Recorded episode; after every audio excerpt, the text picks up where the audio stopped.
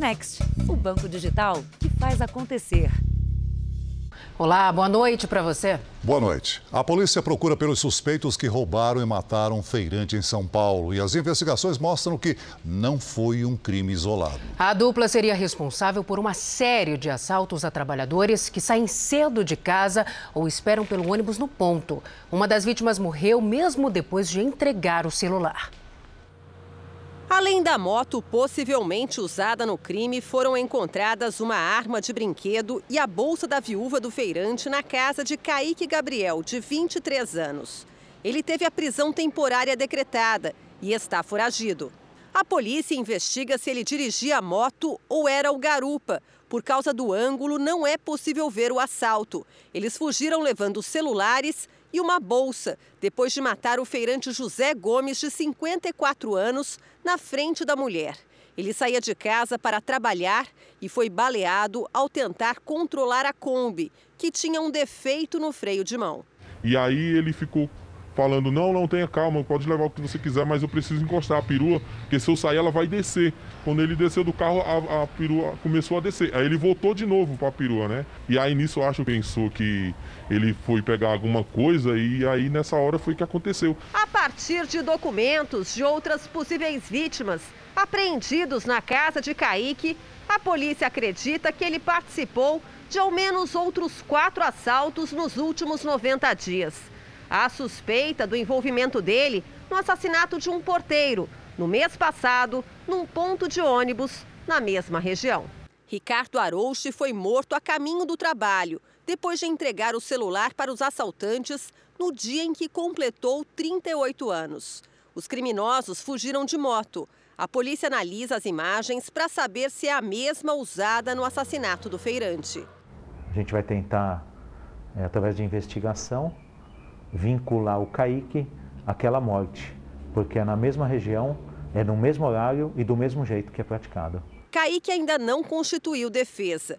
Entre as possíveis vítimas dele estão trabalhadores em pontos de ônibus, pessoas abordadas por motociclista e garupa. O nome dele é Kaique, ele já possui passagem quando adolescente por tráfico, possui passagem por receptação, é um ladrão violento que rouba todo dia na região do, de Diadema, divisa com a capital.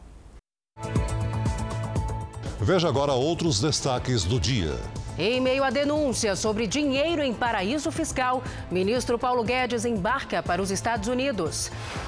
Na véspera do feriado, dólar atinge o maior valor em seis meses. Coquetel de remédios, ainda em fase de testes, reduz mortes pela Covid.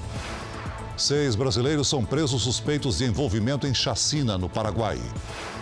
E na série especial, o jovem infrator que, mesmo sem liberdade, conseguiu passar no vestibular e cursa a universidade.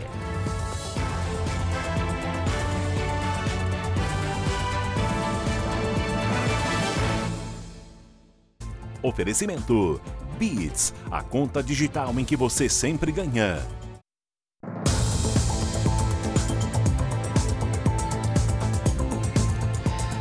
A família de um jovem preso há uma semana fez um protesto hoje no Rio de Janeiro.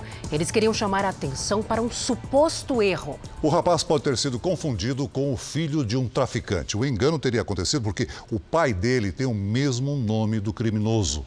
Mesmo embaixo de chuva, os pais de Vinícius Teixeira se juntaram a alguns amigos em frente ao presídio onde o rapaz está preso há sete dias. Uma semana em que a angústia e a preocupação para provar a inocência do filho de 21 anos deixaram seu Messias doente. Eu já perdi 5 quilos de segunda-feira para cá. Estou tomando remédio. Entendeu? Eu não tinha problema de pressão, estou tendo problema de pressão. Vinícius foi preso em Macaé, a 184 quilômetros do Rio, durante o expediente na empresa onde trabalha há dois anos. Ele foi acusado de ser o responsável por recolher o lucro do tráfico de drogas no Morro do Palácio, em Niterói. Essa situação foi muito constrangedora e muito, muito humilhante para ele também ser pego no meio de todo mundo, dentro de uma empresa que ele trabalha. O pai de Vinícius se chama Messias Gomes Teixeira é o mesmo nome de um traficante que está preso desde 2018. O mandado que levou à prisão do rapaz seria, na verdade, contra o filho do outro Messias, o criminoso. No texto do documento aparece o nome Vinícius, mas é exatamente aí que estaria o engano. Vinícius trabalha como auxiliar de logística, é músico e costuma se apresentar na igreja. O advogado da família já entrou com dois pedidos de habeas corpus na justiça. Os processos já foram encaminhados para a juíza responsável pelo caso, mas até agora ainda não houve uma decisão. Enquanto isso, a família de Vinícius vem todos os dias ao Rio para tentar ver o filho. Eles não têm parentes e nem onde ficar hospedados aqui. E por conta do feriado, o receio é de que a situação demore ainda mais para ser esclarecida. Eu estou ansiosa, né? Porque enquanto estou muito descansando, no pleno feriado, meu filho está pagando por um erro que ele não cometeu. A Polícia Civil do Rio não comentou a prisão de Vinícius, porque o mandado de prisão foi expedido em 2017, quando a corporação ainda estava subordinada à então Secretaria de Segurança. Hoje, a Polícia Civil é uma secretaria independente. O Ministério Público que pediu a prisão informa que está apurando o caso. A partir de hoje, os brasileiros já vacinados podem viajar para a Inglaterra sem precisar cumprir quarentena. O governo britânico flexibilizou as regras de entrada no país, mas ainda mantém algumas exigências. A viagem de Lucas para visitar a irmã, que mora em Londres, foi adiada pelo menos três vezes por causa da pandemia. Em setembro, o estudante conseguiu embarcar para a Europa. Ele até que chegou a Lisboa mas as regras para entrar na Inglaterra estavam tão rígidas que ele decidiu voltar para o Brasil menos de uma semana depois. Era 14 dias de quarentena em um hotel que o governo escolhia, né? E alguns primos meus que foram antes também falaram que eles realmente estavam acompanhando essa quarentena, iam lá para verificar se estava lá mesmo, e a multa era absurdamente cara. A boa notícia é que esse tipo de perrengue ficou para trás. Agora está mais fácil entrar na terra da rainha. Desde hoje, o Brasil não faz mais parte da lista vermelha da Covid-19 do governo inglês. Viajantes que saiam daqui não vão mais precisar fazer quarentena obrigatória. Basta apresentar um teste com diagnóstico negativo para a doença, além do comprovante de vacinação. Por enquanto, são aceitas as vacinas da Pfizer, AstraZeneca, Janssen e Moderna. A Coronavac ainda não é citada pelo governo britânico. Quem não conseguir comprovar a vacinação completa ainda precisa cumprir isolamento de 10 dias, além de fazer testes. Dona Ângela já está com a papelada toda separada. Ela embarca para a Inglaterra na quinta para reencontrar a filha e a neta, passagem que já está paga desde 2019. Já estou com tudo preparado, documentação pronta, vacina tomada, tudo em dia. E eu não vejo a hora disso acontecer. Terceira data mais importante para o comércio, depois de Natal e Dia das Mães, o Dia das Crianças mobilizou muita gente na última hora. A expectativa é de que as vendas sejam as mais altas desde 2015. A segunda-feira foi de corredores cheios neste shopping em Belo Horizonte. Famílias vieram juntas fazer as compras. Presente é um despertador. Você que escolheu? Aham. Uhum. Tá feliz? Uhum. O movimento que começou no fim de semana surpreendeu esta comerciante. Estamos tendo muita procura, tá intenso o movimento, estamos muito assim, muito eufóricos, né? A estimativa da Confederação Nacional do Comércio é de vender 7 bilhões 400 milhões de reais. Seria o melhor Dia das Crianças desde 2015. E as compras de última hora são essenciais para o resultado. Normalmente, o último sábado anterior ao Dia das Crianças e dia 11 e dia 12 são os três melhores dias é, da temporada. E esse ano está acontecendo a mesma coisa. Uma data muito especial, né? Aí a gente tenta às vezes economizar em outra coisa, mas está comprando o presente de Dia das Crianças para elas. A gente quer mimar, né? Quer tá dando presentes. Não pode faltar. Não pode faltar. Recuperação da economia aos poucos, não é? Agora vamos aos números de hoje da pandemia. Segundo o Ministério da Saúde, o país tem cerca de 21 milhões 582 mil casos de Covid-19. São 601 e 200, 601.213 mortos. Foram 202 registros de mortes nas últimas 24 horas. Também entre ontem e hoje, mais de 15 mil pessoas conseguiram se recuperar da doença. Então, no total, já são 20 milhões e 695 mil pacientes curados da Covid e mais de 286 mil seguem em acompanhamento médico. Três pesquisadores de universidades americanas venceram o Prêmio Nobel de Economia. As pesquisas de David Card, Joshua Angrist e Guido Ibens estudam o impacto da educação no mercado de trabalho. Os três vão dividir um prêmio equivalente a 6 milhões de reais. O ministro da Saúde, Marcelo Queiroga, disse hoje que os novos medicamentos para o tratamento da Covid em testes no exterior podem ser uma opção para o SUS. Segundo Queiroga, o coquetel de drogas experimentais da AstraZeneca, que se mostrou eficaz em casos graves, poderá ser incorporado ao sistema público. O ministro também falou sobre o medicamento da farmacêutica MSD.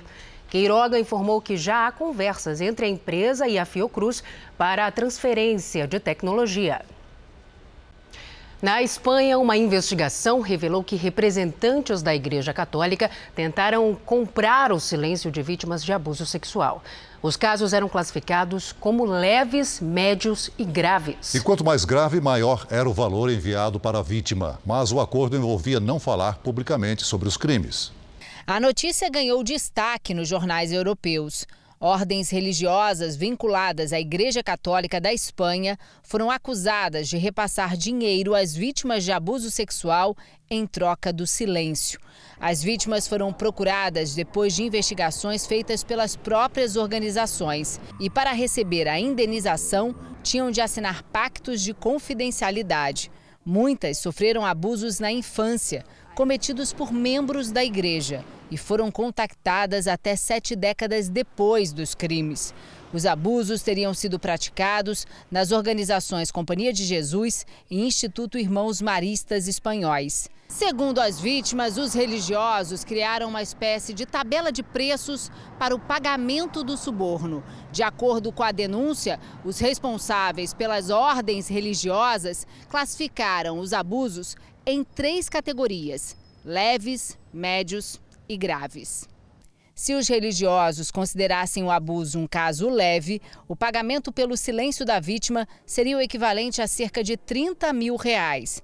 Para abusos considerados médios, o valor da indenização seria de cerca de 60 mil reais. Já para casos graves, o valor pago para garantir que a vítima não falasse mais sobre o assunto seria de cerca de 90 mil reais. A intenção desses pagamentos era evitar que novos casos de abuso viessem à tona e sujassem a imagem da Igreja Católica. O Vaticano proibiu a compra do silêncio das vítimas de abusos apenas em 2019. E como a denúncia desta semana deixa claro, isso não foi suficiente para acabar com as cláusulas de confidencialidade. Um tanque de armazenamento de combustível pegou fogo no Líbano dias depois de um apagão que atingiu o país inteiro. Uma coluna de fumaça e chamas tomou conta do céu. O grande incêndio começou em um tanque de armazenamento de gasolina no sul do Líbano na manhã de hoje. Após horas lutando contra o fogo, os bombeiros conseguiram controlar o incêndio. Não houve relatos de vítimas. Segundo a investigação, trabalhadores estavam transferindo gasolina de um tanque para o outro quando o incêndio começou na cidade costeira de Zahrani. A instalação fica a 8 quilômetros de distância das duas maiores usinas de energia do Líbano. Ambas tiveram que fechar no sábado por falta de combustível. Milhares de pessoas ficaram sem energia elétrica. Na noite de domingo, as usinas receberam entregas de emergência de combustível do Exército para ajudar a reiniciar as operações e possibilitar o fornecimento de eletricidade. O Líbano, que vive um colapso econômico, atualmente também enfrenta uma crise de energia. A grave escassez de combustível resultou em cortes de eletricidade.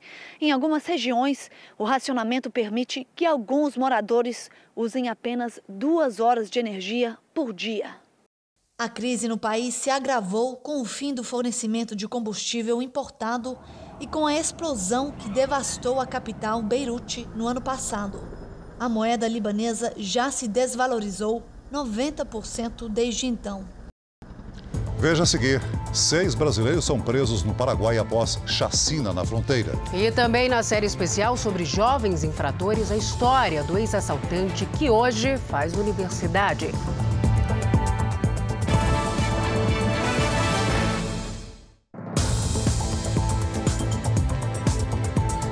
Ministro Ricardo Lewandowski decidiu hoje que não cabe ao Supremo Tribunal Federal definir a data de sabatina de indicados a ministro da Corte. A decisão afeta diretamente André Mendonça, indicação do presidente Jair Bolsonaro ao STF. Quem tem outras informações sobre isso é o repórter Alessandro Saturno, de Brasília. Boa noite, Alessandro. Olá, Celso. Boa noite para você, para Salso e a todos que nos assistem. Essa ação ela foi solicitada pelos senadores Alessandro Vieira e Jorge Cajuru. Eles alegam inércia do presidente da Comissão de Constituição e Justiça, Davi Alcolumbre.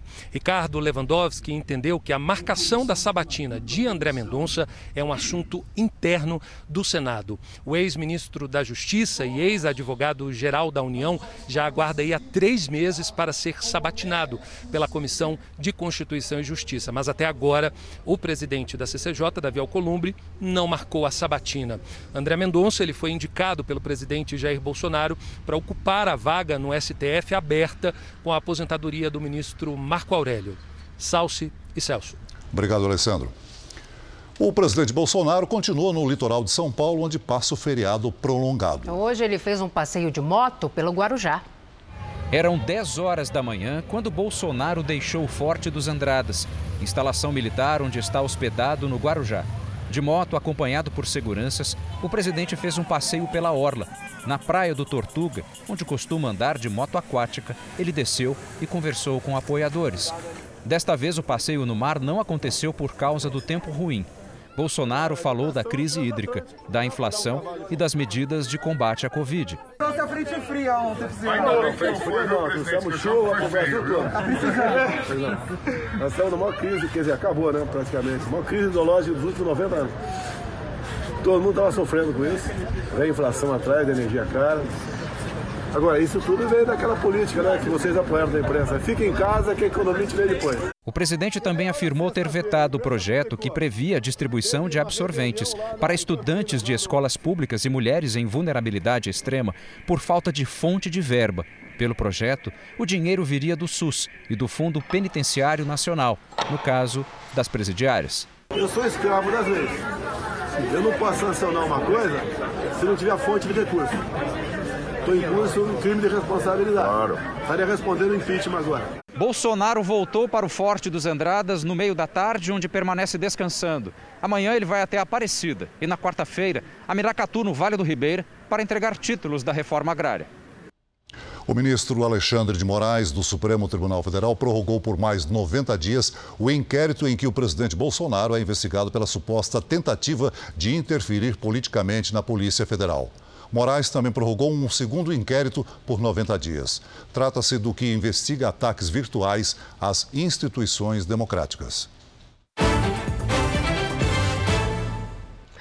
Segundo uma pesquisa da consultoria Ebit Nielsen, as vendas online para o Dia das Crianças de 2020 tiveram um valor médio de 472 reais.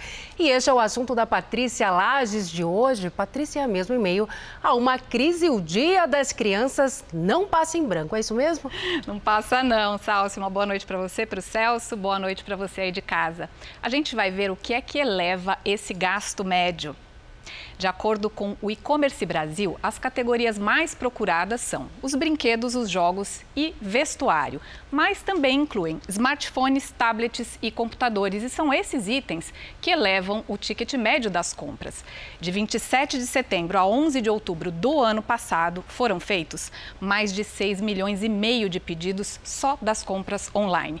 Para este ano, um levantamento sobre intenção de compra apontou que, para as meninas, os brinquedos devem representar 81% das compras, os jogos 33% e roupas e acessórios 30%. Para os meninos, o que muda é que, em vez de roupas, eles preferem os eletrônicos, que tendem a ser mais caros. Falamos de brinquedos, roupas, acessórios, em contrapartida, do número de pais que abrem contas de investimento para os filhos ainda é muito pequeno, né, Patrícia? Bem tímido, Salsi. Agora, é importante que os pais entendam quanto é necessário equilibrar os gastos de hoje com os investimentos para o futuro. Nessa simulação aqui, investindo 50 reais por mês em uma previdência privada, com uma taxa de 8% para um prazo de 14 anos, o valor poupado seria de R$ 8.400. Somando o rendimento, o valor passaria dos R$ 15.400, uma rentabilidade bruta de 82% os mesmos 50 reais colocados no Tesouro IPCA teriam um rendimento bruto passando dos R$ 14.500. Já na poupança, o mesmo valor renderia bem menos, né? R$ 11.180. Vale a pena repensar alguns gastos e investir, ainda que seja um pouquinho por mês, né, Salsi? Isso, a gente vai ver lá no futuro, né, o quanto isso rende. Obrigada, Patrícia. E veja a seguir: dólar atinge maior valor desde abril e preços sobem no comércio. E ainda na série Jovem Infrator, histórias de internos da Fundação Casa que cometeram crimes graves e agora tentam encontrar um rumo.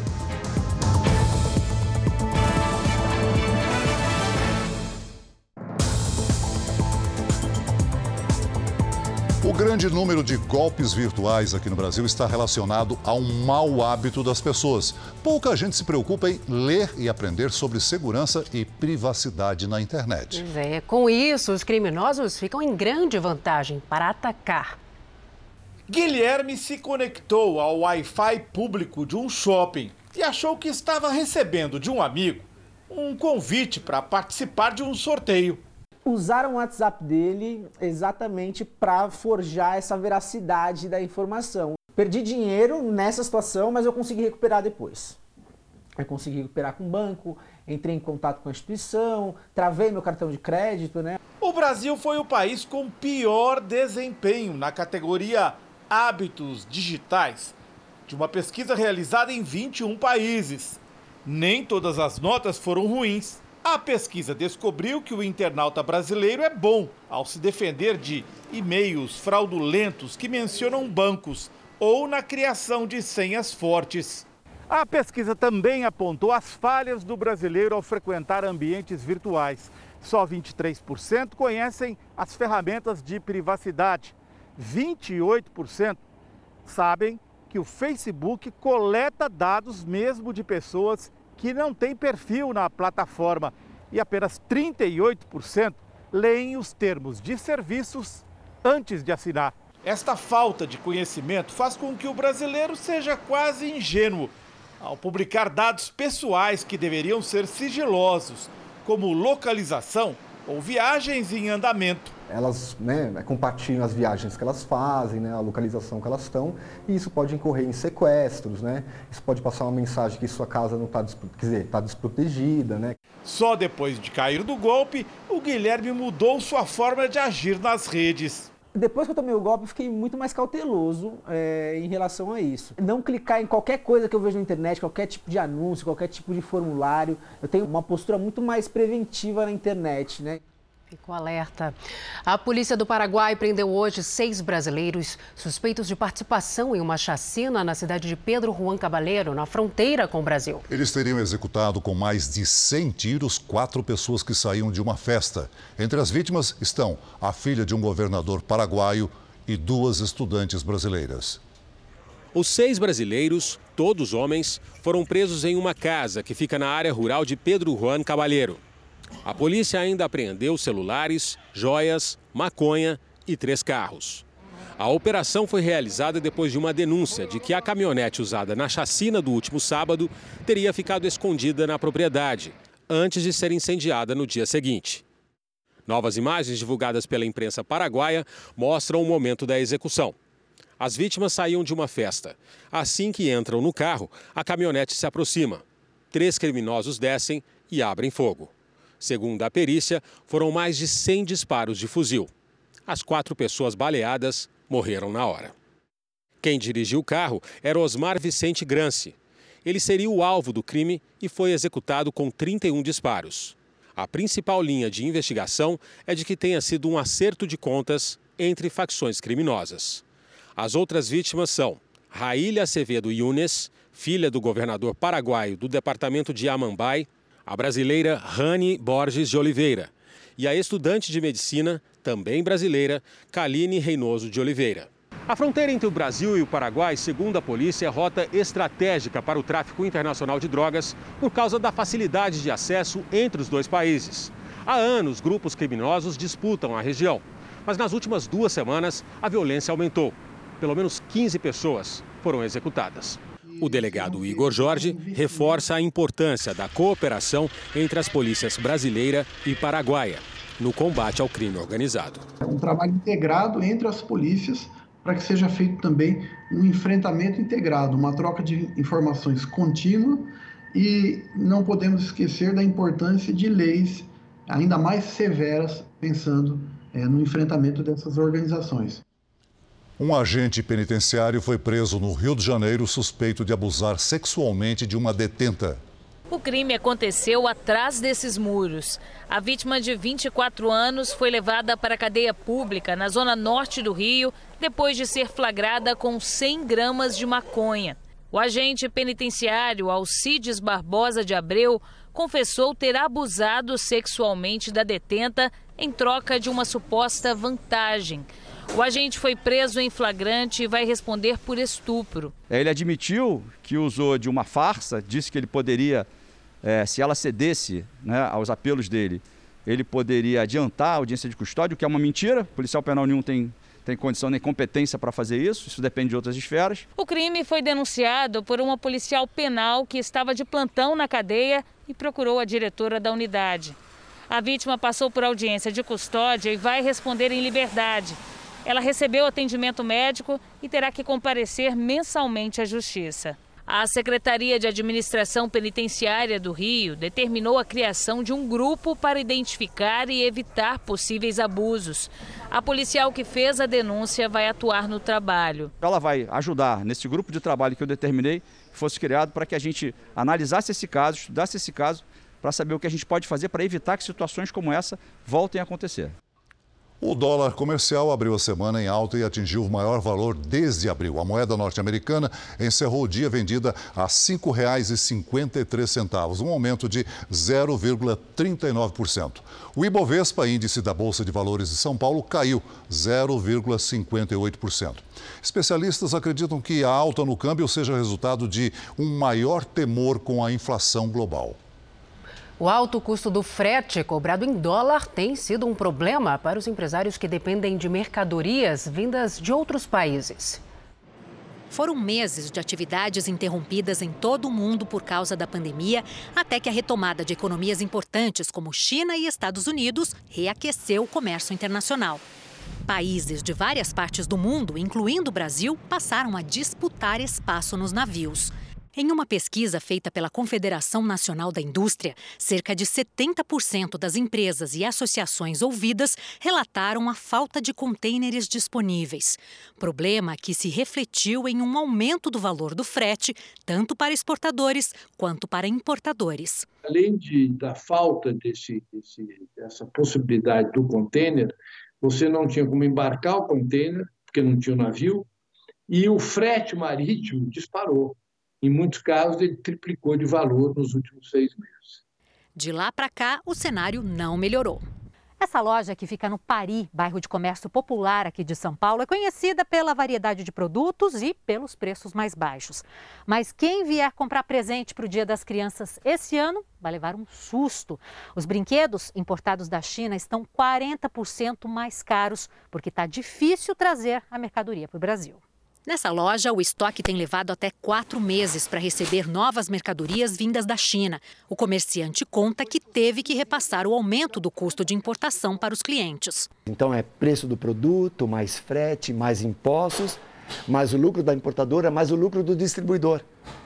Isso vai chegar para o consumidor final de que maneira? Muito mais caro. Quando o importador lhe importa um bem final, ele repassa simplesmente o custo do dólar e nós, consumidores, pagamos mais por isso. Nosso salário vai ter que comprar menos. Uma outra forma que acontece é que muitos empresários decidem não repassar porque senão não vende. Só que aí a margem desse empresário diminui e ele acaba contratando menos pessoas. Então, a economia sofre, ela acaba crescendo menos. Dona de uma loja de roupas importadas de Portugal, Mariana tem buscado alternativas para não depender exclusivamente dos contêineres. Atualmente a gente tem feito só aéreo mesmo, é, não tem outra opção e acaba encarecendo bastante. O que a gente pagaria hoje, sei lá, mil euros para fazer um marítimo dedicado, né, que é o container é, completo, é, a gente acaba pagando quase 6 mil euros para conseguir fazer um marítimo, logicamente ganhando tempo. E o Boletim Focus, que é uma pesquisa feita com instituições financeiras, revisou as previsões para os números da economia brasileira em 2021. A inflação deve fechar o ano em 8,59%. Na última semana, a previsão era de 8,51%. Outras previsões do Boletim Focus: o dólar deve estar em R$ 5,25, o PIB deve crescer 5,04% e a taxa básica de juros a Selic deve chegar a 8,25%. O ministro da Ciência e Tecnologia, Marcos Pontes, usou as redes sociais para reclamar do corte de orçamento em seu ministério. A decisão partiu do Ministério da Economia, comandado por Paulo Guedes. A última reclamação do ministro Marcos Pontes foi pelas redes sociais. Ele escreveu: falta de consideração os cortes de recursos sobre o pequeno orçamento de ciência do Brasil são equivocados e ilógicos, ainda mais quando são feitos sem ouvir a comunidade científica e o setor produtivo. Isso precisa ser corrigido urgentemente. A reclamação se refere à proposta aprovada no Congresso na última quinta-feira, que faz a divisão por meio de projeto de lei de 690 milhões de reais que seriam destinados para o Ministério de Ciência e Tecnologia o valor pode ser repassado a outras pastas: educação, saúde e desenvolvimento regional. De acordo com fontes que acompanharam as negociações, o corte no orçamento do Ministério de Ciência e Tecnologia partiu de um ofício assinado pelo ministro Paulo Guedes da Economia. Agora, o ministro Marcos Pontes, de Ciência e Tecnologia, tenta reverter a situação, pedindo apoio ao presidente Jair Bolsonaro. O Ministério da Economia diz que não foi uma decisão isolada da equipe econômica e que há uma comissão de orçamento formada pelos ministérios da Casa Civil e da Secretaria de Governo, que são responsáveis pela articulação política. O ministro Paulo Guedes não se manifestou sobre o corte. Hoje ele segue para os Estados Unidos para uma reunião do Fundo Monetário Internacional e do Banco Mundial. Guedes ainda terá que explicar na Câmara e no Senado sobre a empresa que mantém um paraíso fiscal. A empresa foi beneficiada com a alta do dólar, lucrando mais de 15 milhões de reais com a política econômica do ministro. Originalmente, a Comissão Nacional de Energia Nuclear receberia 34 milhões e meio de reais e o Fundo Nacional de Desenvolvimento Científico e Tecnológico mais de 650 milhões. Com a proposta, os recursos do fundo seriam reduzidos a apenas 1,1% da proposta inicial. Entidades ligadas à área da pesquisa estudam medidas judiciais para impedir a redução dos recursos e criticam a decisão do Ministério da Economia. Causa justificada a indignação que a equipe econômica se recuse a cumprir as leis do país, manobrando nos últimos minutos de um processo legislativo que tem seu tempo para evitar alocar o dinheiro arrecadado para financiar a ciência, tecnologia e inovação. Este economista também critica a redução do orçamento do Ministério de Ciência e Tecnologia. O gasto em ciência e tecnologia, aqui no Brasil, com certeza, é um gasto de alta qualidade. Sendo de alta qualidade, ele tem de ser feito. O mundo hoje olha principalmente para a qualidade do gasto não é para o montante do gasto. E nesse caso tem a segunda razão: o montante é pequeno, ou seja, é de qualidade e é pequeno. Por que não fazer? Não dá para entender. O Tribunal Superior Eleitoral iniciou os testes de segurança das urnas eletrônicas para as eleições do ano que vem. Os participantes vão conhecer o sistema para tentar encontrar falhas. Na primeira fase do teste público de segurança do sistema eletrônico de votação, 39 profissionais de tecnologia de informação se inscreveram e novas participações ainda poderão ser aceitas.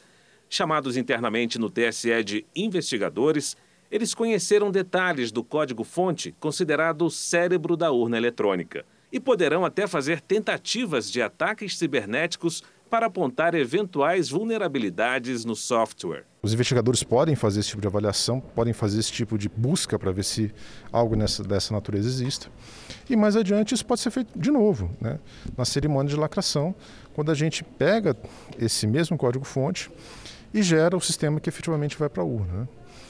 E mais adiante ainda, a gente ainda tem o teste de integridade, onde a gente exercita, demonstra como a urna de fato funciona. A iniciativa dos ministros do TSE é para aumentar a transparência das eleições. O tribunal voltou a afirmar que a urna eletrônica é segura e garante que qualquer ocorrência de fraude seria facilmente detectada. Imaginar que a Justiça Eleitoral pode, a partir do momento da publicação de um boletim de urna e na transmissão ou na totalização alterar esse resultado, é admitir que todos os brasileiros que participam desse processo são tolos porque é uma fraude tola, uma fraude que qualquer pessoa, bastando procurar as partes, se verifica a soma geral. O TSE também anunciou que, logo após a votação do ano que vem, irá publicar os arquivos de registro digital do voto e os visualizadores de urnas eletrônicas, além do boletim da urna. Esses documentos só eram acessíveis a entidades como partidos políticos, OAB, Ministério Público e Polícia Federal a partir de 2022, serão disponibilizados para qualquer cidadão na internet. O sistema eleitoral brasileiro, ele é não só seguro, confiável, como também auditável e transparente. Vamos ver agora uma notícia que está em destaque no portal R7. Essa reportagem mostra que 19 mil crianças cruzaram a selva entre a Colômbia e o Panamá em direção aos Estados Unidos. Essa nova rota migratória para chegar à América do Norte é uma das mais perigosas. Para ler esta e outras notícias, aponte a câmera do celular para o QR Code que aparece aí na, sua, na tela da sua TV ou acesse o portal R7. A Organização Mundial de Saúde recomendou uma terceira dose da Coronavac em pessoas acima dos 60 anos. O reforço deve ser aplicado de um a três meses após a segunda dose. A decisão foi tomada após estudos indicarem a redução da eficácia ao longo do tempo. Vamos ver agora como está o andamento da vacinação em todo o país. Somadas as aplicações da primeira, segunda e terceira doses, mais de 955 mil pessoas receberam a vacina contra o coronavírus nas últimas 24 horas. E hoje o Brasil tem 149 milhões e 791 mil vacinados com a primeira dose e 100 milhões e 37 mil brasileiros completaram a imunização. São Paulo, 37 milhões e 151 mil pessoas receberam a primeira primeira dose da vacina. Isso representa quase 80% da população. O Rio Grande do Sul tem 8 milhões 380 mil gaúchos com a primeira etapa da imunização concluída. Mais de 73% dos moradores do estado estão vacinados. O Pará aplicou 4 milhões 495 mil vacinas de primeira dose e, por enquanto, tem pouco mais de 51% dos habitantes parcialmente imunizados. No portal r7.com você pode acompanhar a situação de todos os estados no mapa interativo. E o avanço da vacinação e a melhora nos números da pandemia consolidaram o aumento do turismo neste feriado prolongado. Na Bahia, um dos destinos mais procurados, isso levou a ocupação dos hotéis para perto dos 100%. No Farol da Barra, um cenário bem diferente dos últimos meses. A movimentação aumentou. Primeira vez em Salvador. Estou aproveitando o feriado e estou de férias. O setor, bastante afetado pela pandemia, dá sinais de recuperação. Este casal do interior de São Paulo está pela primeira vez em Salvador, depois de um longo período sem viajar. Já faz algum tempo que a gente, a última vez que a gente viajou, né? E já estava bem, ansio, bem ansiosos para vir. Os hotéis estão lotados. O índice de ocupação chega a quase 100% no litoral sul e aqui na capital baiana. O feriado de 12 de outubro já é considerado o melhor para o setor desde o início da pandemia. Segundo a diretora da Associação da Indústria Hoteleira no estado, essa retomada já é resultado do avanço da vacinação. Juntou, ou seja, o fato de que nós estamos num mês já com a, a vacinação muito avançada aqui em Salvador, com o clima maravilhoso, que estamos numa primavera que parece verão, e com uh, os hotéis mantendo todas as medidas de segurança, podendo atender e acolher essas pessoas que já estão cansadas de ficar em casa e que estão perdendo o receio e vindo ser é, servidas né, nesses hotéis que temos em Salvador. Com o turismo doméstico em alta, a Bahia é um dos destinos mais procurados. Viagem para o exterior por enquanto, por conta das medidas também, né, de não está dando ainda, o dólar está muito alto, cada vez sobe mais né, a cotação, então planejamos para poder conhecer o Brasil. Olha, nos últimos três dias, cidades do Paraná e do Espírito Santo registraram quase toda a chuva esperada para o mês de outubro. Em Pirassununga, no interior de São Paulo, a ventania passou dos 100 km por hora e causou, claro, muita destruição. A gente vai conversar sobre isso agora com a Lidiane Sayuri. Lid, boa noite para você. Fala para a gente, por favor, se ainda tem risco de novos temporais. Vamos lá, Salsi. Boa noite para você, Celso para você aí de casa. Olha, na verdade, essa semana será bem chuvosa na maior parte do Brasil. Neste momento, temos muitas nuvens entre o norte e o sudeste. A frente fria que chegou ao sudeste no fim de semana puxou a umidade da Amazônia e formou esse corredor aqui, olha, pelo interior do país. Esta terça-feira vai ser de mar agitado na costa do sul e do sudeste, no interior dos estados, risco de granizo e no litoral de São Paulo, no norte fluminense, no Espírito Santo e no Vale do Jequitinhonha, Minas Gerais, o solo encharcado pode provocar deslizamentos. Tempo firme apenas na área clara do Amapá até o norte da Bahia. Na região norte, pancadas rápidas em todos os estados. Por causa do tempo fechado, as temperaturas não sobem muito não no centro-sul. Máxima de 22 graus em Curitiba, faz 23 em Belo Horizonte. 37 em Cuiabá e até 33 em Fortaleza e Manaus. No Rio de Janeiro e em São Paulo, chuva a qualquer hora, com máximas de 28 e de 27 graus. Em Vitória, faz 25 com risco de deslizamentos. E em Teresina, até 38. No Tempo Delivery, nós temos a participação da Regina. Lídia, ela disse que o tempo está muito seco em Miguel Calmon, lá na Bahia. Opa! Seguinte, Regina, olha, nas horas mais quentes a umidade fica mais baixa mesmo. Nos próximos dias, sol entre nuvens, sem previsão de chuva. Máxima de 34 graus. Tempo Delivery para o Guilherme de Araçuaí, Minas, né? Minas, vamos lá. Guilherme, terça e quarta nubladas, com chuva a qualquer hora e máximas de 27 e de 28 graus. Na quinta, aí sim tem previsão de pancadas só à tarde e à noite, com 32 graus. Participe do Tempo Delivery pelas redes sociais, mande a sua mensagem com a hashtag você no JR. Até amanhã, gente. Boa noite. Até amanhã. Até amanhã. Duas pessoas morreram na queda de um avião numa área residencial no sul da Califórnia. Autoridades não informaram a identidade das vítimas e nem se elas estavam a bordo. A queda do bimotor provocou um incêndio que atingiu duas casas e destruiu carros.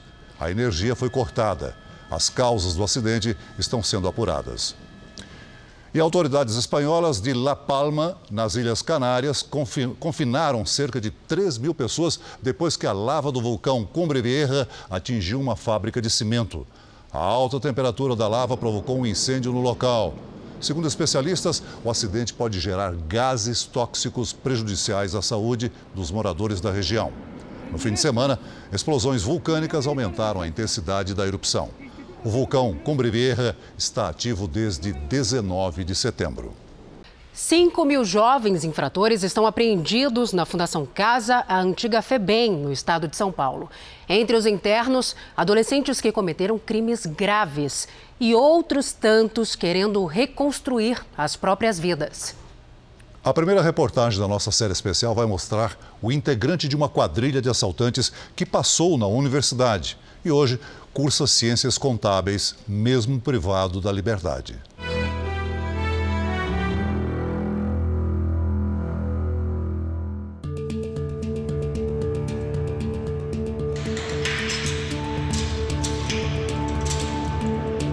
Filas pequenas, cada passo depende de autorização.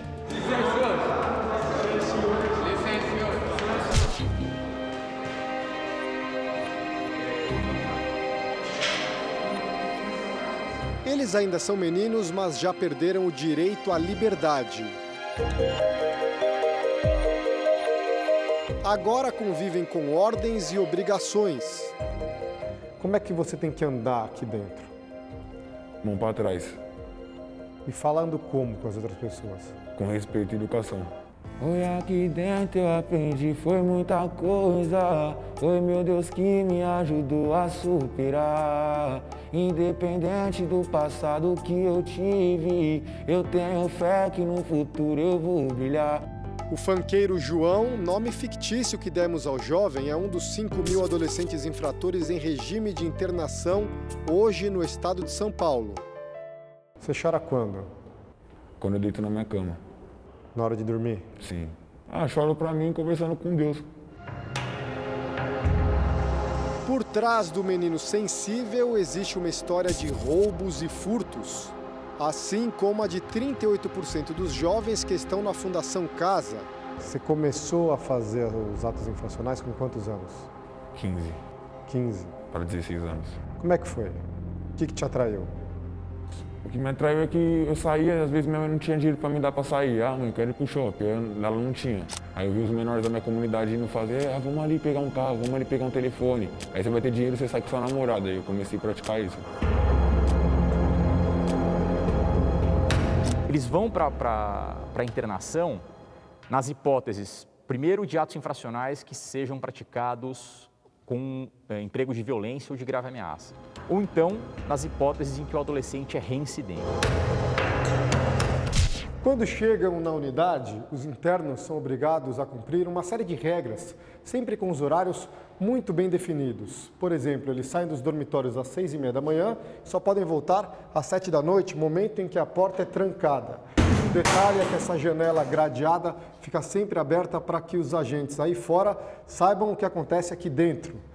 O dormitório, olha só como é que é. Tem uma mesa de cimento, banco ali, uma pia para eles lavarem as mãos, escovarem os dentes.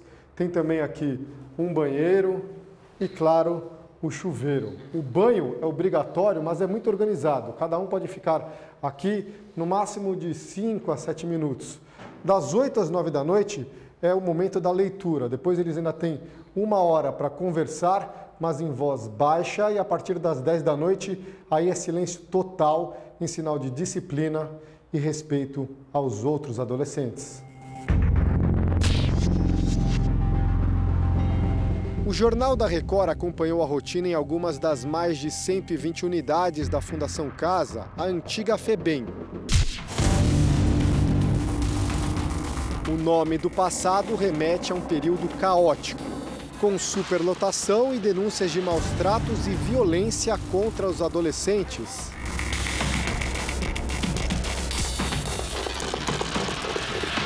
O ápice da crise foi a rebelião na unidade imigrantes na capital paulista. Com monitores transformados em reféns e agredidos em frente às câmeras de televisão. Motim, quatro internos morreram. 22 anos depois, o cenário na Fundação Casa é bem mais controlado. O desafio de recuperar os adolescentes é enorme eles carregam traumas, principalmente familiares. Nicolas, como o garoto prefere ser chamado, tem 13 anos e nunca se recuperou do divórcio dos pais. Foi minha mãe falar que a culpa foi minha deles ter se separado. Aos 12, influenciado pelos amigos, entrou para o tráfico de drogas. Eu estava vendo como que era, como que eles ganhavam dinheiro fácil Daí eu gostei e passou um tempo eu peguei e entrei pro COI. Você vendia o quê? Que droga? É cocaína, maconha e crack. E como é que você vendia? Eu só ficava parado, eles vinham até mim, eu pegava quanto que eles pediam, dava e pegava o dinheiro e guardava. Você gostava mais de jogar bola em pina-pipa ou ficar na biqueira? Ficar biqueira. O custo de cada interno para o Estado, aqui em São Paulo, é em média de 20 mil reais por mês. Eles têm direito, por exemplo, a cinco refeições por dia, café da manhã, lanche escolar, almoço, jantar e lanche noturno. Agora, aqui no refeitório existem regras. Enquanto eles comem, por exemplo, não pode haver conversa. Mais do que isso, se um dos adolescentes não estiver com muita fome, mesmo assim, ele não pode ceder o prato para o outro interno, justamente para evitar que o alimento seja usado como moeda de troca. Durante a semana, os internos passam boa parte do tempo na sala de aula. Professores da rede estadual comandam as classes dentro das unidades. Além do currículo escolar, eles têm direito a cursos profissionalizantes, sessões de música e esporte. Se nós não investirmos nesses jovens, muito provavelmente eles vão praticar adultos um crime e vão continuar gerando insegurança e aumentando o índice de criminalidade. Então é muito importante que nós possamos investir nesses jovens para que eles não errem mais, sigam um caminho correto na vida.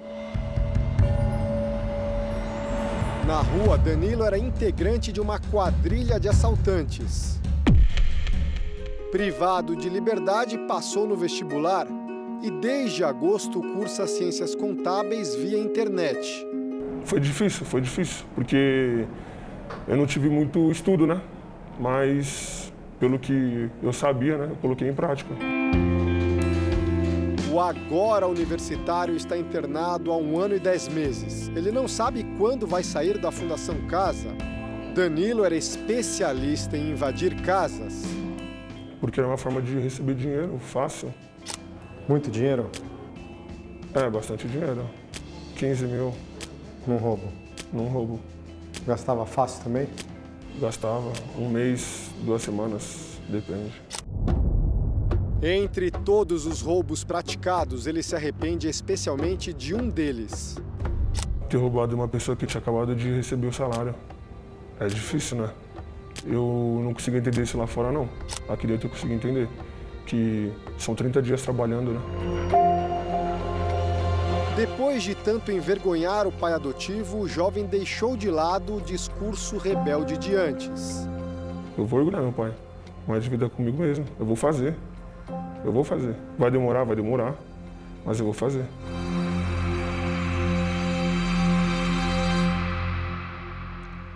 O Jornal da Record termina aqui. A edição de hoje na íntegra e também a nossa versão em podcast estão no Play Plus e em todas as nossas plataformas digitais. E à meia-noite e meia tem mais Jornal da Record. Fique agora com a novela Gênesis. A gente se encontra amanhã. Boa noite e até amanhã.